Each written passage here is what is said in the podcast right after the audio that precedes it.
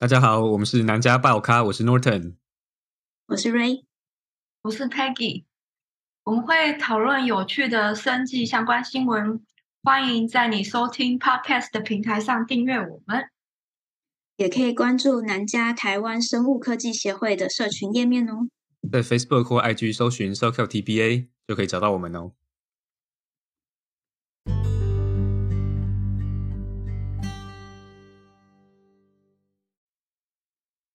好，我们前一阵子呢，就是 SoCal TPA 办了一个 networking 的活动，那基本上就是让 SoCal TPA 内部，然后还有一些就是在这个南加州生就是生技圈的人可以一起来参加，然后我们就是进行一些非学术的或是。比较没有那么 serious 的活动，那我们就去尔反一个日本人，他说日本裔，嗯，日本裔的，对对对，叫做田中的一个农场啊，基本上就有点像，有点像台湾的观光农场，就是他们有一些动物啊，然后有一些算是田，然后可以让就让我们去体验，就是采收这个过程。那主要我们就是去采草莓。我觉得他们的农场对于自己的品质非常的有把握。因为他们的当地的导览员就是说，哎，你们拔下来的菜就可以直接吃了。然后我蛮讶异的是，菜很干净，草莓也很干净。那草莓它有网，但是那个网也不是很密的网，所以我不知道为什么他们的草莓跟菜都可以这么的干净。然后真的，我当天也是，就是拔下来就先试吃了一下，草莓也吃，kale 也吃，吃了一些，觉得真的很好吃，就是原原味。东西原味的东西就就很好吃。对，我们那我们那天去的时候，他他带我们先上一个，也是就是俗称的运牛车啦，他把它改装成有 有座位这样，然后然后我们就他就拉拉拉拉拉拉，边边介绍他们的农场，然后就拉到一个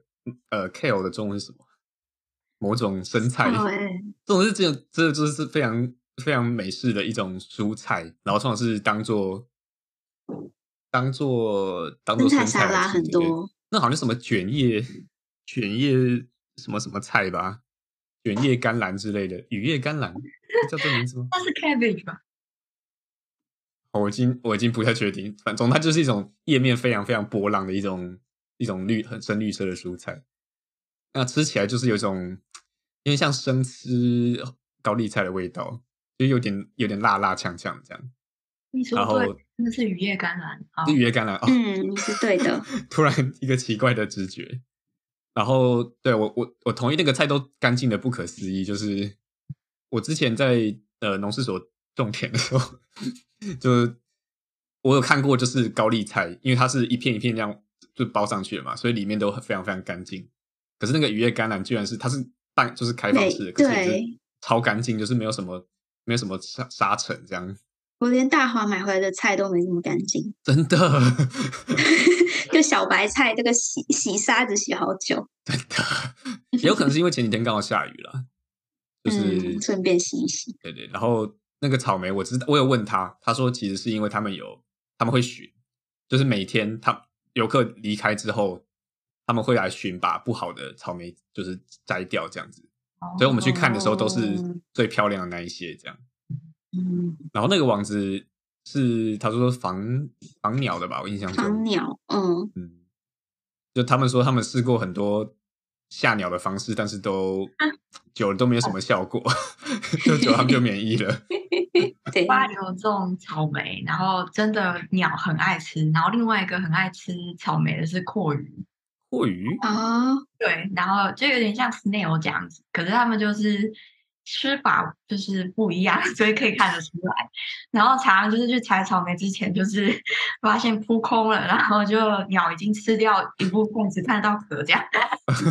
只看到皮。对，我们就是 UCI 可以种种植物，我们宿舍对面就有花圃，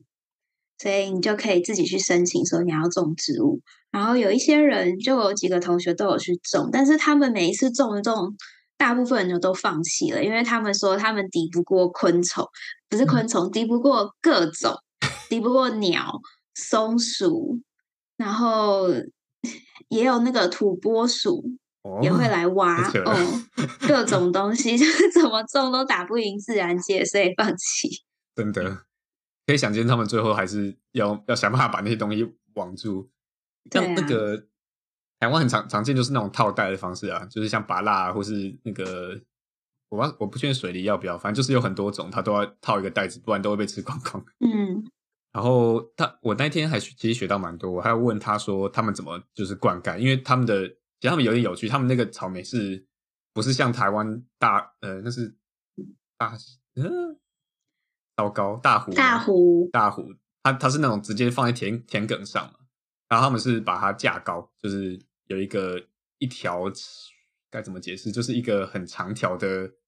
的容器，然后装着土，然后就把草莓种在那上面。然后就问他说：“那你们怎么灌溉？”然后他说：“他们其实是用一条一条水管穿过土壤，然后那个管子上有孔隙，它会精确的就是把水打出来，然后到每一株草莓的那个植株上面，这样，所以就不会浪费水分，哦、就是就。”因为你可能想象都是一般浇灌这种洒的，不然就是用在田上面就是灌水嘛。可能这其实比较浪费，因为水都会跑掉。然后他们就是用埋埋管子的方式去很有效率的，就是灌溉这样。那很像那个以色列的那叫什么滴灌技术？嗯嗯嗯嗯，就是应该是类似的概念，就是要很精确的的灌溉这样。因为毕竟南加州这边还是比较干啦。对呀、啊。我觉得那天很有趣的还有动物，就是看到很多长得很特别的羊，还有鸡，就很多爆炸头，还有一只羊全全整个头都是草，不知道它怎么弄到，怎么做到的。我记得好像有人拍到了他们就在在地上面很可爱。对，对啊，我觉得这种有有偶尔去一下这种环境，真的还蛮不错。就是自己在做 bench 的时候，往往就会忘记说起当初。是怎么样去喜欢上就是生物学啊？然后就这些这种这种很贴近生物的的这种知识。好，所以最近呢，我们那天去，天气很好。最近春天来了，而且呢，雨又下的特别多。那我们学校平常光秃秃的地方呢，现在都开花，呃，满山遍野的花和草。虽然呢，我很喜欢赏花，但是我知道周围有一些朋友一到这个季节就特别的困扰，尤其是对花粉过敏的人，他们接下来就会觉得非常的困扰。啊，差不多这个时候吗？三月差不多了，哦、是吧？因为我身边是没有没有对花粉过敏的人啊，就是我有点难想象到是怎么样的一个生活。我也有点难想象。我朋友他对校园里面的树。过敏，就是好像听说对 oak 这个东西过敏的人蛮多的。嗯哼。然后我不知道大家有没有就是尝试去查自己是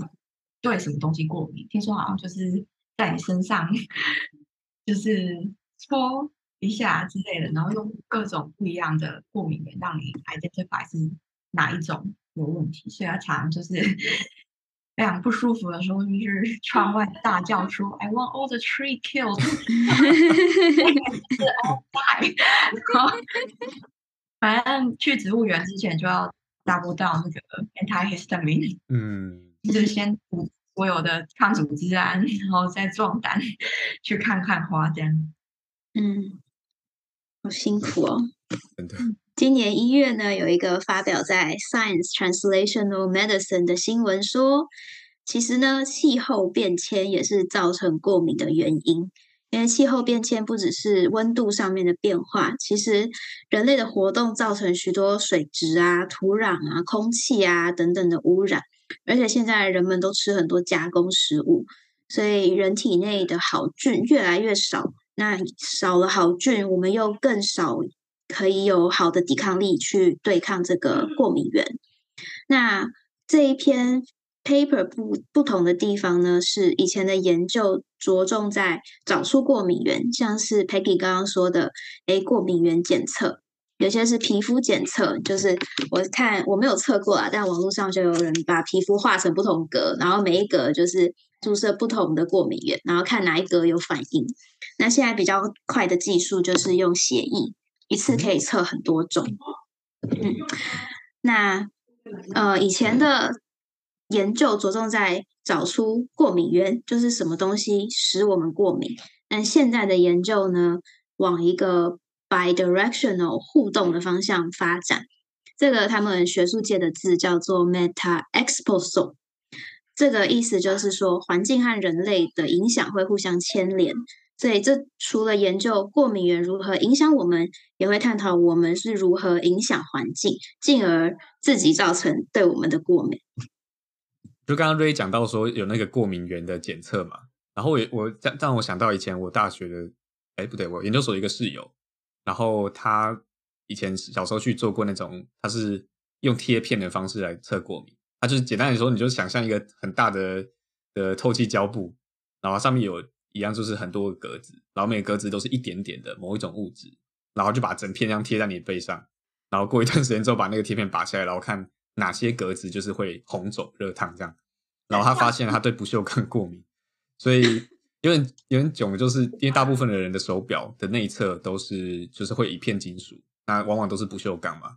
然后他就是完全不能用这些这些手表，他就一定要塑胶，就是全塑胶的运动表这样子。那水瓶呢？有可能就是，就它基本上就是，不过其实那一种东西好像，因为你不会一直摸着，所以好像还好，对对。但就是手表就是对他来说是一个有点困扰的东西，这样。然后我就想到说，如果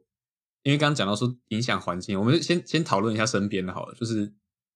有一种说法，就是如果我们小时候就让小朋友就是接触各各式各样的过敏源。比如说，我们就养宠物啊，或是让他们在地上爬来爬去之类的，或者去玩土，就可以让他以后比较不会过敏。你们觉得这个有有什么道理吗？感觉上就是一种 “What doesn't kill you make you stronger”。你只要熬过那一段，就是一直被呃过敏原 challenge 的过程，你的身体自动会想出一一个方法来适应，或者是。不要反应这么过度，这样子的感觉啦。不过我觉得真的在 biological system 应该是要有一个呃类似后天免疫的东西，就是你真的要呃辨识这个过敏源，然后能够就是让细胞去呃把它视为呃这是 OK 的，就是就是平常你生活中的一部分，而不是一个外来物需要攻击的对象，这样子。我觉得小朋友去让他接触猫狗是蛮，就是猫狗，呃，或者是去户外活动都蛮有道理的啊，因为人体的免疫反应就是不断的训练，然后不断的去辨认，所以你在小时候，小时候是就是呃建立免疫反应。最快的时候，也是那个时候，细胞会一直在不断的增生，然后可以变快快速变化的时候，所以那个时候让它刺被很多的过敏原刺激，其实是可以帮助它对更少的东西有那种 hypersensitive 的反应。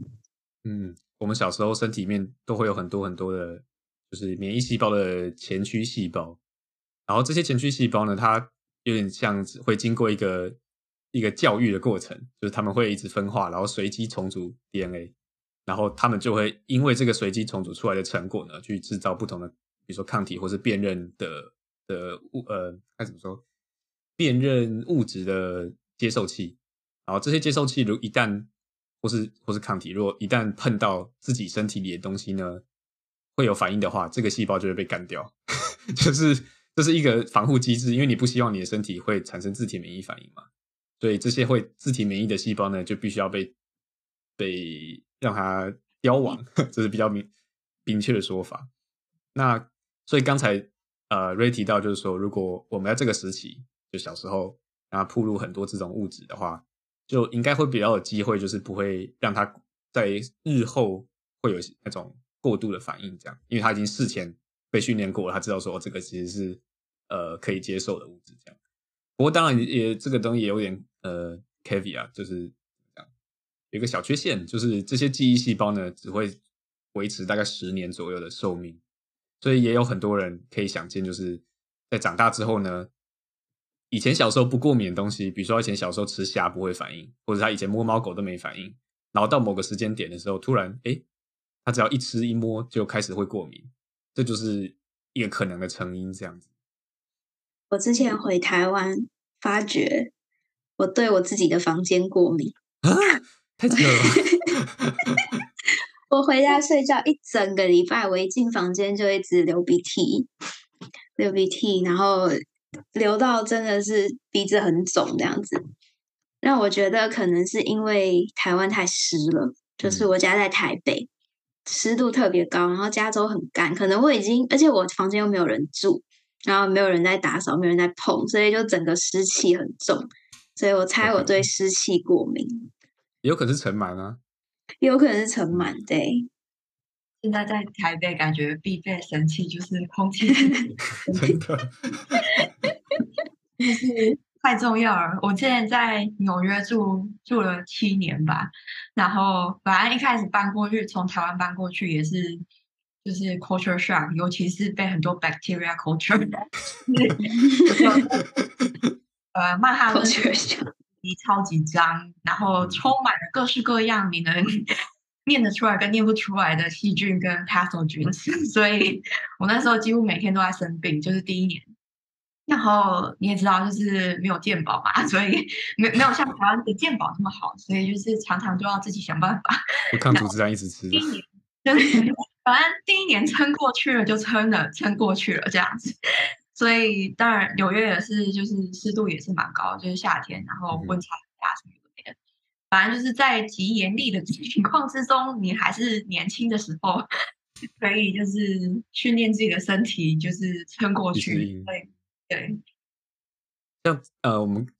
现在提到的这一则算新闻或是 review，就说以往我们都相信这遗传啊、基因这些是会影响一个人会不会过敏的主要因素。就是你你我们刚刚提到基因的的重组啊，那一些或是你的父母或是你的有血缘关系的人，他们会不会对某个东西过敏，往往也也有可能会代表你会不会对那个东西过敏。这个意思就是大家都暴露在相同的环境，比如说我们全都住在台北。但是就只有几个人会过敏，那但我们现在就渐渐知道说，其实环境也是很重要的。比如说新闻中提到有一些人，他们搬家，他们从过敏的人比较少的区域搬迁到过敏的人比较多的区域。比如说像假设我们从南加州搬到纽约，那从这一群人里面出现过敏情况的人数也会增加。所以就是说，这些人本来对他自己所在的环境不过敏，那他们搬到一个新的可能。有一些他们没有遇过的过敏原地方的时候，他们就比较容易产生过敏过敏的情况，就有点类似刚才 Peggy 讲到，他搬家的时候就是发现一直疯狂过敏，然后也有可能像 Ray 回到台湾，就发现他的一他现在已经适应的台呃美国的过敏源的铺路环境，换一个换到台湾的时候就发现好像不 work，就会一直疯狂过敏这样子。嗯，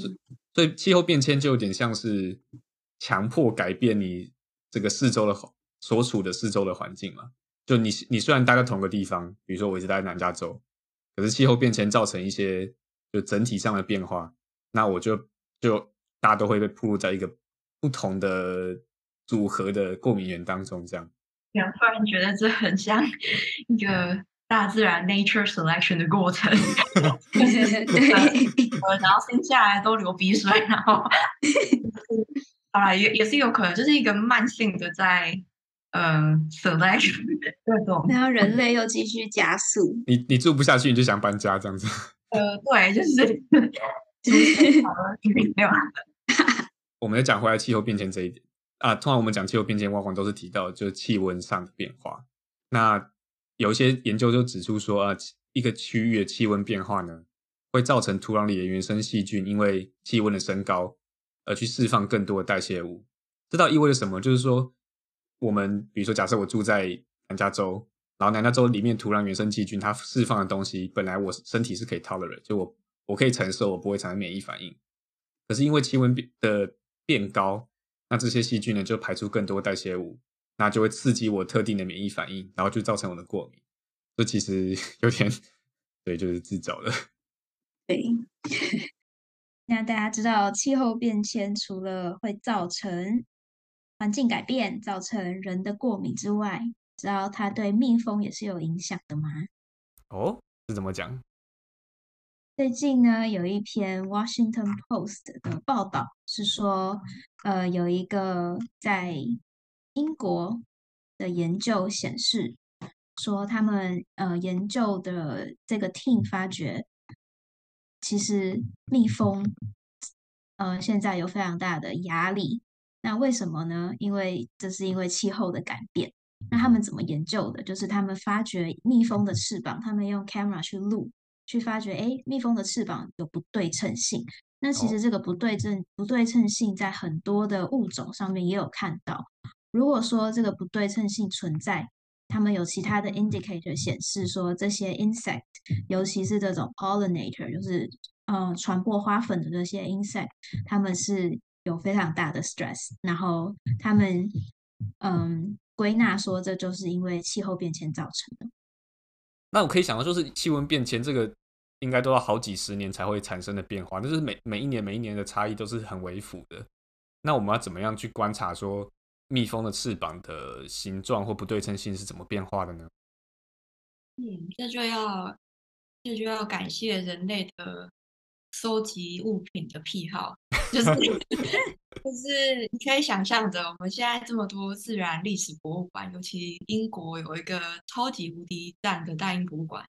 嗯。就收藏了超过一百年的呃各种昆虫的标本，尤其是呃也很很多，其中里面都是蜜蜂。那这些就就是很赞的呃 lab note，就是已经现成的 data 可以给你分析了。所以呢，他们不仅是把呃最近呃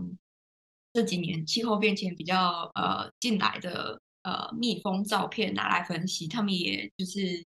呃，collect 这些呃动物呃这些蜜蜂标本的呃翅膀的样子，所以就是用了一个 software，然后去呃认真的看说哦，它蜜蜂的翅膀长度在这几百年之内，然后一直到近来呃气候变迁比较严重的情况，就是是怎么样变化的。嗯哼，那就是。他们就发现了什么呢？他们发现了，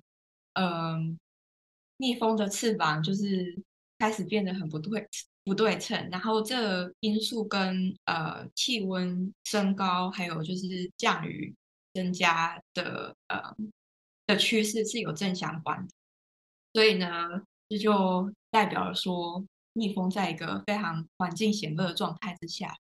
它的翅膀就长得不对称。那呃，我想他们的他们的看法就是说，就他们可以从翅膀，就是蜜蜂的翅膀的不对称性来当做一个当做一个怎么讲指嗯、呃、indicator 要怎么讲要怎么翻译 指标对不对？指标来看，就是这整体的的气候变化的程度，还有对对他们来说的压力。那往往就是翅膀的不对称性就会造成他们，比如说觅食或求偶上面的的困难。就所以某个程度上，就是可能跟蜜蜂的数量锐减是有一些关联的。这样，其实我刚刚正很想要问这个问题，就是翅膀长得不对称，就是对它的呃生存有关吗？对对对，就是对生存到底有什么危害？可能就像你说的，就是比较间接，比如说求偶啊，或者是我在想啊，可能飞起来也比较。呃，没这么顺，有有可能啊，因为呃，其实就是昆虫对翅膀形状的的变异的容忍性其实蛮低的，就是好，我觉得我觉得我可能没有办法，就是讲的非常非常精确，可是呃，你可以想见，就算你只是把一个假设蜻蜓的翅膀剪掉一小角，它也有可能会就完全就影响它的飞行能力。我记得我很久很久以前有看过这一种研究，就是他们。这题讲起来蛮变态，就是人类呢就想研究，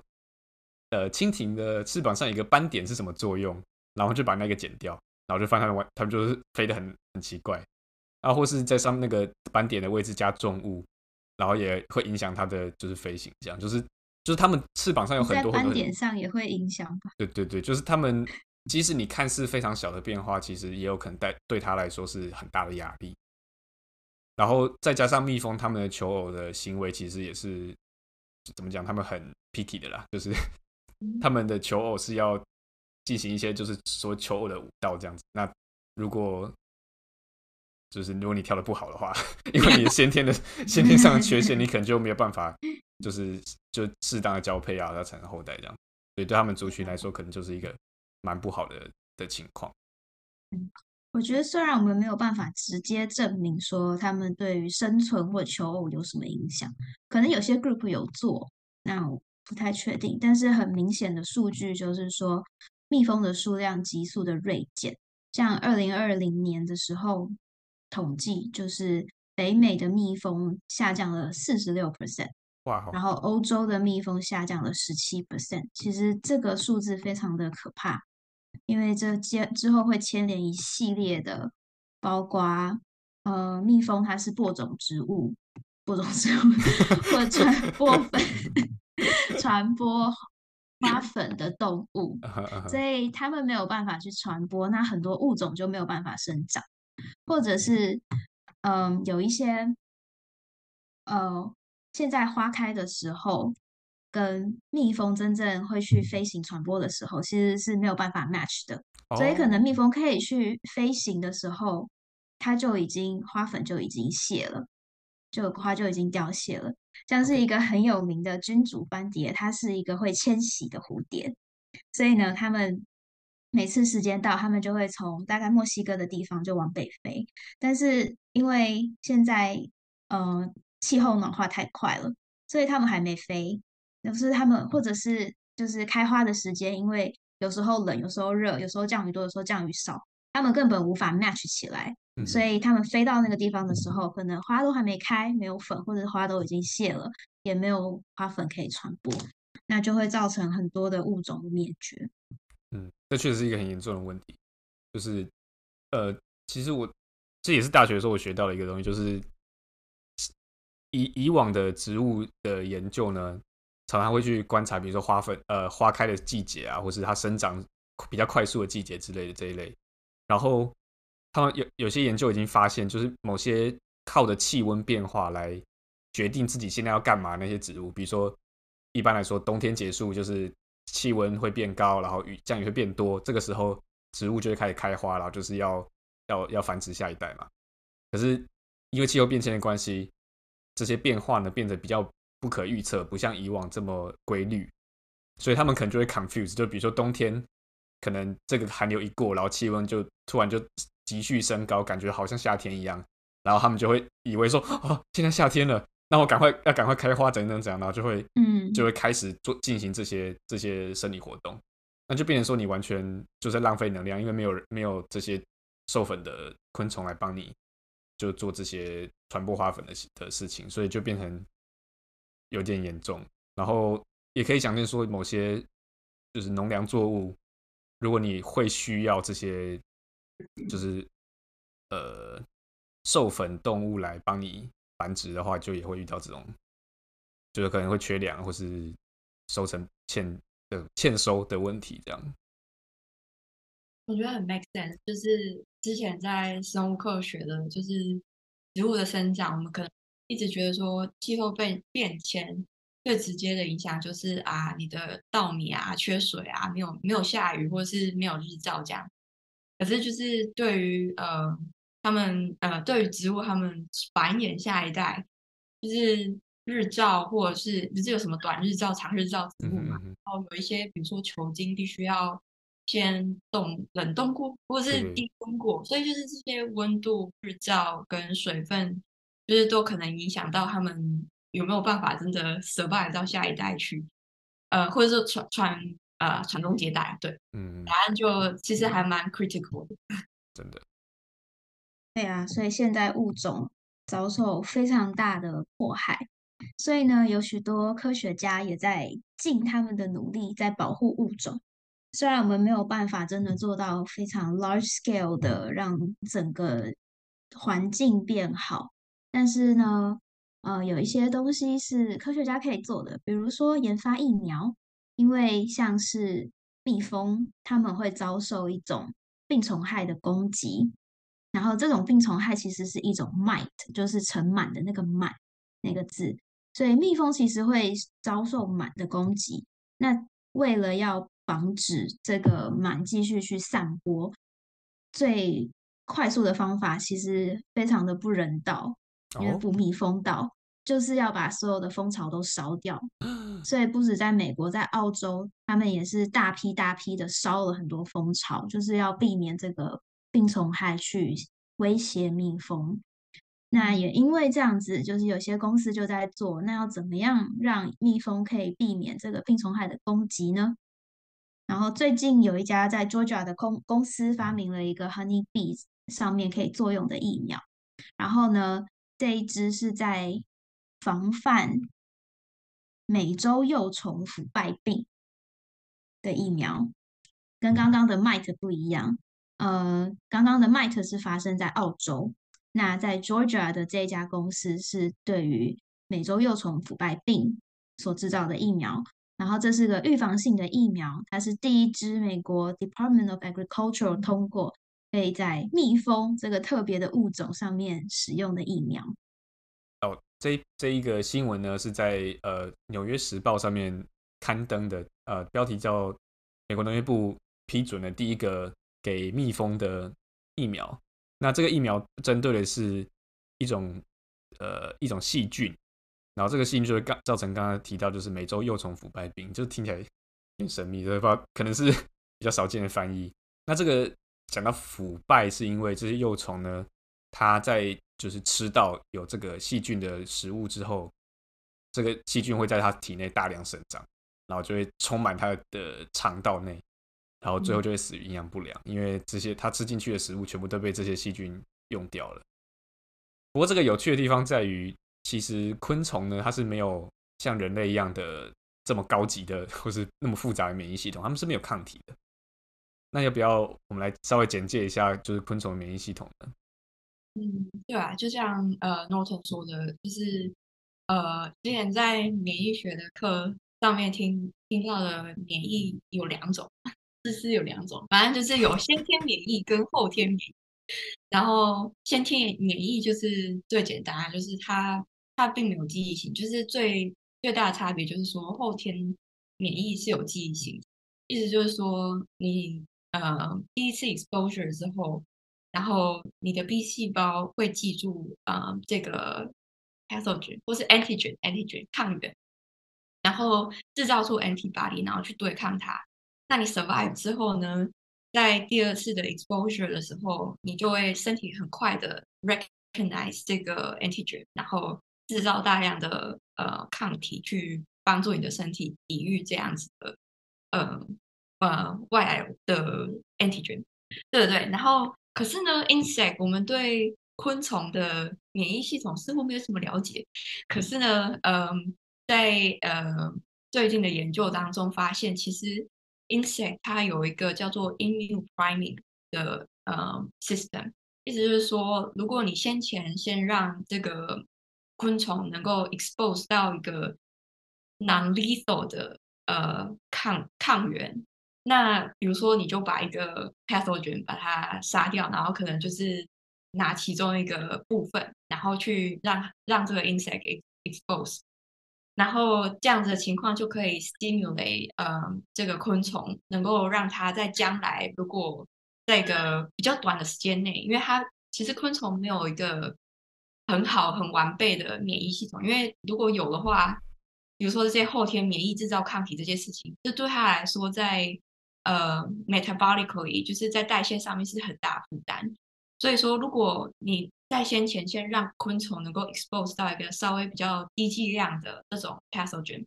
那在短时间内，如果它又遇到一个呃，就是 infection，可是是一个 lethal 的 level，那它就比较好能够 respond。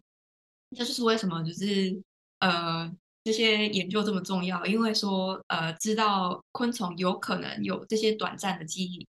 那就可以帮助我们研发疫苗。就像这篇报道说的，就是。如果你有办法，呃，提供呃比较低剂量的这种，像是这篇报道说的，呃，细菌感染，那就可以就是帮助这些 蜜蜂将来可以 survive。那我有点好奇，就是这个这个疫苗它的作用是怎么样？呃，是用打针，是用吃的，还是呃？其实这个跟你刚刚讲到的机制，我觉得还蛮有关联的。你刚刚有讲到在幼虫的时候，去给它有这个低剂量的 exposure，那它这个疫苗的方法就是让呃丰厚去食用，所以呢，它我我的猜测是丰厚食用的话，它的体内就有这些 pathogen，所以它的呃肚子里面的小宝宝就会被 expose 这些 pathogen，所以生出来的这些小蜜蜂们，它也都有呃对抗这个 pathogen 的抗体。那有趣的是，这个这个这个细菌呢，对于蜜蜂的成虫是没有害的，所以这这是为什么这玩意儿可以可以行得通？就是我想它应该还是有热杀死的，就是让让那个细菌先死掉，然后再让这个这个蜂后去吃。然后呃，不过其其实有点有趣的是，它这里有稍微讲到一个目前还没有很清楚的机制，就是说昆虫吃的东西产生的所谓。口朗托免疫力是可以传播到下一代的，就到可以到多远我不确定，但是就他们似乎有办法，就是传授这个这个记忆这样子。然后其实昆虫也的免疫力的免疫系统其实都非常非常原始，它跟植物有一点点像，就是它基本上都是只有先天免疫，就他们会去释放一些就是抗抗菌的生态，就一小一小个片段的蛋白。然后这个这一小片片段蛋白，通常就是那种很广效，就是可以去抵御很多很多种不同的细菌。那他们也有一些细胞上也会有一些呃，就接受器可以去辨识外来的物种，但这些东西往往就是比较功能比较有限啊，说实在话。然后唯一一个比较接近后天免疫，就是他们有所谓的血球细血球细胞，这听起来超怪，但是他们就是因为其实昆虫对对，昆虫是没有血血液，嗯、呃，他们有血液，可他们没有循环系统。所以他们他们有这种血血球细胞，就是有点像人类的白血球这样，然后他们就会在身体里面爬来爬去，然后这些血球细胞会稍微有一点分化的机制，所以他们遇遇到一个新来的外来外来物质的时候，他们会稍微有一点变化，然后会对这个这个物质会有比较好的抵御能力这样子。但这当然一切都就是相对于人类来说都是非常非常的。粗糙了，可以这么说吗？其实吃的疫苗也没有那么少见。呃，人类的，就是对对小儿麻痹疫苗，嗯，就是沙克沙宾。其实我也不太确定，有其中一个就是就是用用用从嘴巴就是摄取的，就是我们现在人大概好了，不能不能这么说。如果在台湾长大的孩子们的话。小时候应该小小麻痹疫苗都是用打针的啦，但是在一些比如说像是发展中国家，他们的针具的消毒可能没有办法那么完善的时候，他们就会采用这种口服疫苗的方式。那像是鱼类的免疫系统其实是相相对原始一点，他们有抗体，但他们比较没有那么复杂。那我们现在其实有对对他们给他们的算是疫苗。那这个东西也都是混在饲料里面，就是一一个一整袋全部撒进鱼塭里面，然后让他们去采呃，让他们去摄取这样，然后就会稍微有比较好的免疫力。他们所谓的你刚刚所谓的疫苗是针对某一种病菌吗？还是只是 in general 提升 immunity？通常呃，跟这个也是我以前做研究助理的时候听听我老板讲，就是他们通常都是一个 mix，就是。他们会有一些嗯，鱼类比较常见，其实是病毒感染，所以他们比较麻烦的是这个，就是比如说你在鱼温里面养非常非常高密度的鱼，就可能都是同一种，然后可能都还是育种过，就是基因非常非常的纯粹这样。那他们对于某一种特定病原体如果没有抵抗力的话，就会整整个鱼温全部死光光，所以他们就会针对这几个比较危险的的的病毒或是细有可有可能是细菌。然后就会制造这些减毒或是死的这些病原，然后他们就把它 mix 在一起，所以通常都是好多好多种这样子。然后也 这也这也是听来还蛮有蛮有趣的东西，就是有一些对于这些鱼呢，如果它是比较高价的，比如说像是石斑鱼或是一些比较珍贵的鱼种，用饲料，因为饲料的的他们所谓的穿透力比较低，就可能。它的保护力就十 percent 之类的，呃，精确的精确的怎么计算就不要问我了，因为我也不做这个的。他们会有一个特制的水道，就让鱼游过去，然后游过去的时候，它就有个东西把鱼夹住，然后就会有一个针头从它的 从它的背后伸进去，就是给鱼打针，痛的感觉，酷哦，就还蛮，嗯，就是如果对于某些真就是比较比较价经济价值比较高的鱼的话，就是还是有比较比较比较精确、比较好有效的方式来来打疫苗这样。没有想过鱼可以打疫苗？嗯，不过当然你可以想见，要如果要我们比如说南台湾的每一个每个养鱼场都弄这个的话，应该是有难度啦。所以通常都是比较大型的的养殖公司或是对哪一种才会有。其实我觉得就是像你说的一些生物，他们可能不像嗯、呃、人类这么复杂，就是他们的后天免疫系统可以达到这么专一。然后，可是我觉得其中一个嗯怎么讲，就像 Ray 刚问说，呃，他们。target 就或者说他们的疫苗当中有那些 antigen 到底是什么？就是到底是一个很 general，就是说细菌可能都有的，比如说隔膜啊，或者是鞭毛的那些部分，然后或者是说呃病毒的什么呃膜蛋白啊，还是有的没的。反正我觉得有可能是专呃有可能是那种很 general 的 feature，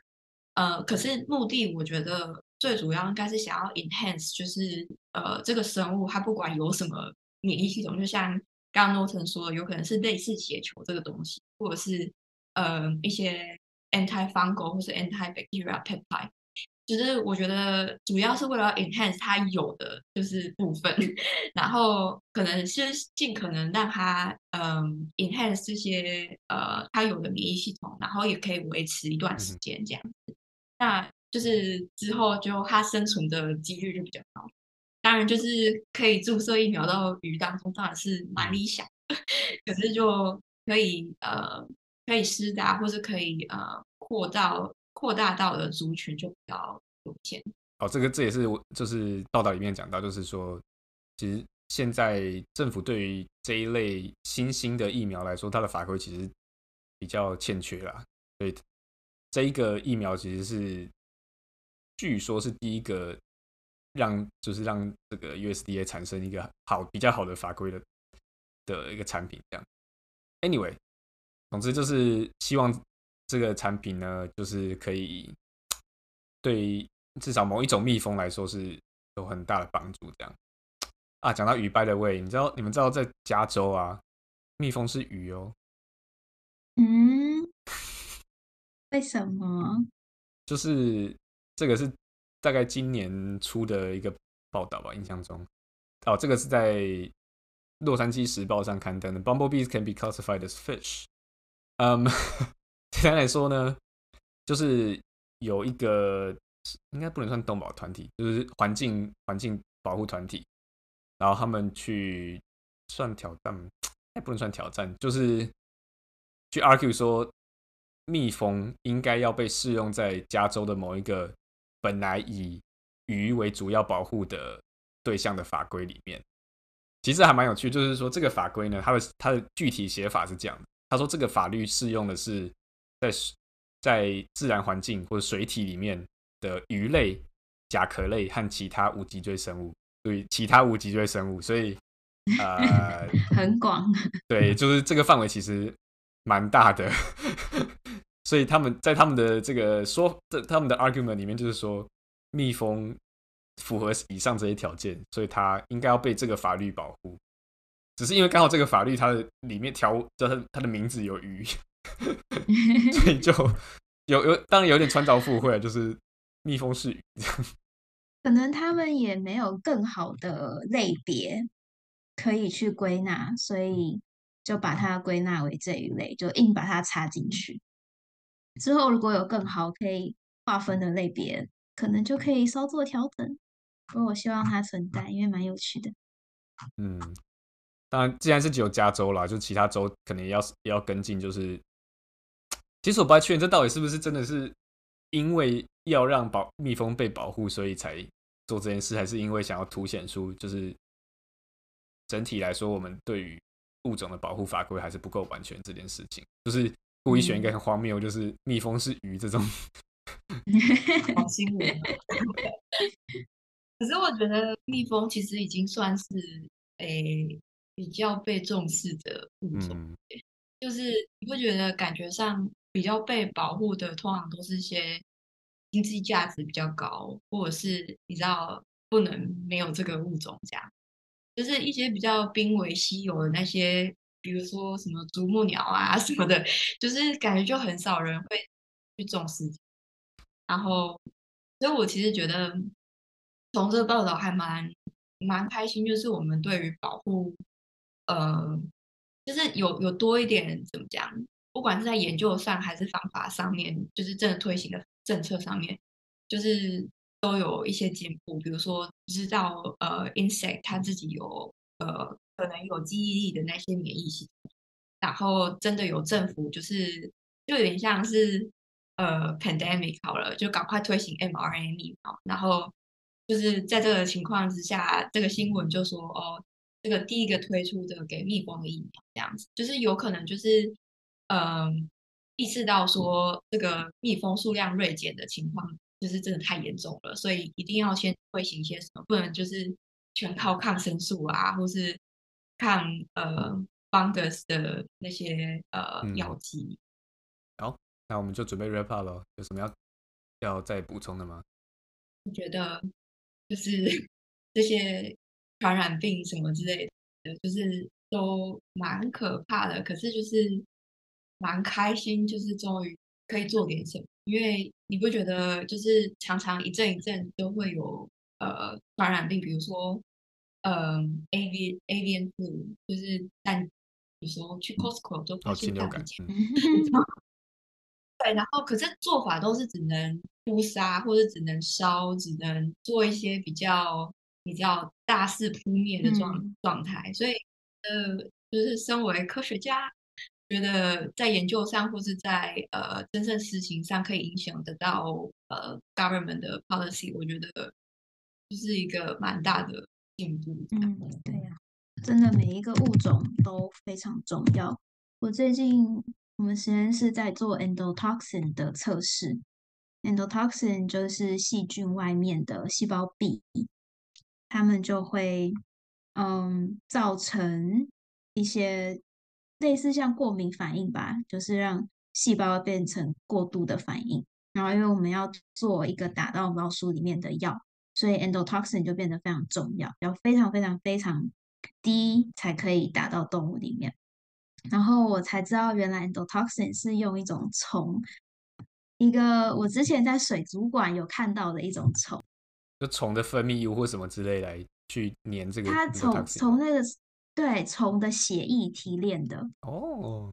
意思是说，如果就是我们现在都不知道这些昆虫有这些作用，那如果这些昆虫就这样子消失了，然后我们也没有其他物种可以提炼测 endotoxin 的东西，那这样子人类的科技又会进步的更缓慢，所以每一种物种的存在都有它。非常重要的地方，然后我相信很多物种都有它特别的功能，我又没有人知道它会做这，它可以有提炼 endotoxin 这样子的功能。然后，但是在我们真的发掘它功能之前，我们都一定要尽量的去保护每一种物种。有时候，就是我们都会想说，某些物种可能就没有很重要什么之类，但很难讲。我们在未来不会遇到某个问题，我们非常非常需要这一种物种某种。跟它息息相关的一些生物机转，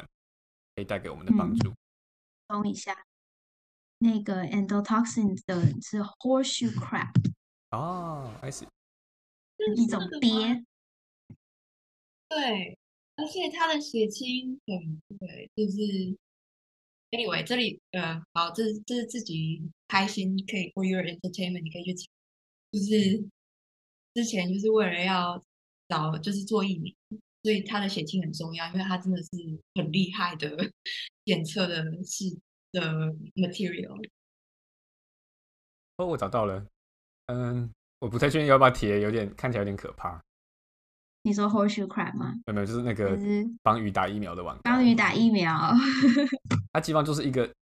夹子，上面有一个针这样。然后它它其实从腹部，不是从背部。哦，嗯。这一集我们从气候变迁和过敏之间的关系，一路讲到气候变迁对蜜蜂的影响，还有我们最近就是呃在生技业就新研发对于蜜蜂的有保护力的抗的的疫苗，那就希望各位可以借此就想想象一下一个我们可以想办法解决这些人类产生的的问题的一个比较好的未来。好，那我们这一集就到这里。如果有兴趣，可以去 Google 一下我们刚刚提到那些神奇的技术。那就到这边喽。那我是南加报刊 Norton，那我们就下次再见喽。我是佩妮，我是 Ray，那我们下次见喽，拜。